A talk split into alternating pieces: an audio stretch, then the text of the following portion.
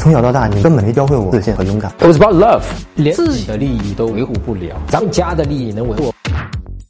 真哥第一次和女生见面，不小心进了一家价格很贵的餐厅，已经坐下了，看完菜单，觉得贵，应不应该换一家呢？哎呀，哥们儿心疼你啊！啊、首先呢，我要讲的是我们在一开始约会前，我们想办法要去避免这个情况啊。怎么避免？是不是很容易啊？那么你一搜网上，你就都能够看到这些信息。你当然是可以去换了，你就说啊这个太贵了，我们不吃了，我就换一家。其实本质上对你的这个吸引，或者是对你这个约会是不影响的。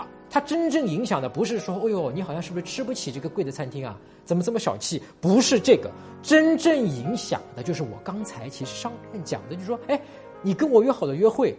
你对这个餐厅怎么就没有一个前期的一个了解呢？没有这样一个准备呢？是不是？你是不是都不知道你在干嘛？那么女生会想多，她想多就会变成说，那你说你现在喜欢我，你到底了解你自己吗？你是不是你都现在跟我约会，你都不知道在干嘛？是不是云里雾里就跟我来约会了？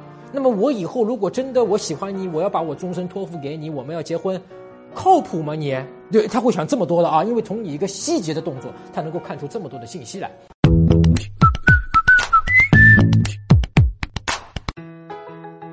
搜索微信公众号“陈真”，打开微信，点击上方搜索，输入“陈真”两个字，成功的“陈”，再点搜索，那个戴眼镜的呢，就是我，点一下这个人，点击关注公众号，你就加上我了啊。